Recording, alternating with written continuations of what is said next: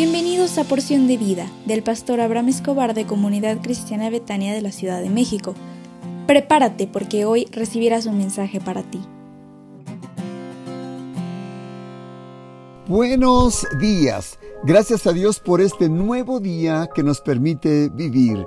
Estamos revisando el tema ¿Puede haber Navidad sin Jesús? Y hoy quiero comentarte, Navidad sin Jesús es cuando se celebra la comida la bebida y los regalos.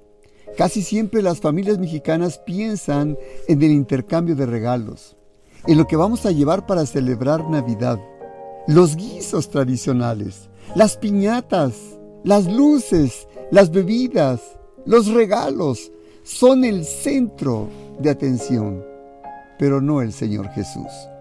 Algunas personas dicen, yo soy abstemio, no bebo alcohol, excepto en Navidad y Año Nuevo, que en verdad lo celebro bebiendo con mi familia y me olvido de todas las cosas.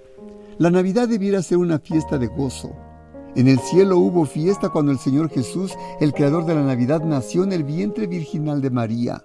Nació en la aldea de Belén. Aquella noche de la primera Navidad, los pastores humildes corrieron hasta el pesebre y rindieron gozosos el tributo de su adoración al Dios hecho hombre. María y José también sintieron gozo profundo en sus corazones, pero no hay que confundir el gozo de origen divino pues con la alegría barata de nuestra época, porque es sensual y es efímera, que para muchos les parece la gran cosa, pero la verdad se esfuma como el viento.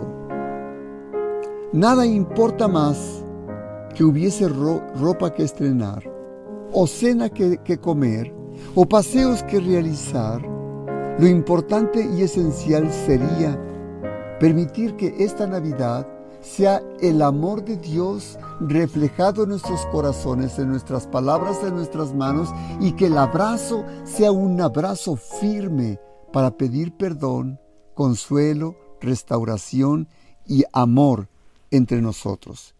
Te invito para que en esta Navidad dediques unos minutos antes de tomar los alimentos para platicar con los tuyos del verdadero sentido de la Navidad, el sentido del amor, del perdón, de olvidar de lo, que hicimos o nos hicieron y dejar atrás las cosas negativas y malas que nos sucedieron y llenarnos de amor, gozo y bendición para disfrutar no solo este momento, sino todos los días de nuestra vida en el nombre del Señor Jesús. ¿Me autorizarías a hacer una oración por ti? ¿Sí? ¿Se puede? Déjame orar. Padre, te doy gracias por la persona que escucha este audio y te suplico que le convenzas que ha pecado y que debe arrepentirse de corazón por todo lo que ha hecho y que acepte al Señor Jesús en su corazón como Señor y Salvador. En su nombre. Amén. Prepárate para tener una feliz Navidad. Y te comento que por ser fin de año, te voy a dejar descansar de oír mi voz por dos semanas a partir del 20 de diciembre y vamos a regresar con mucha alegría el 3 de enero del 2022.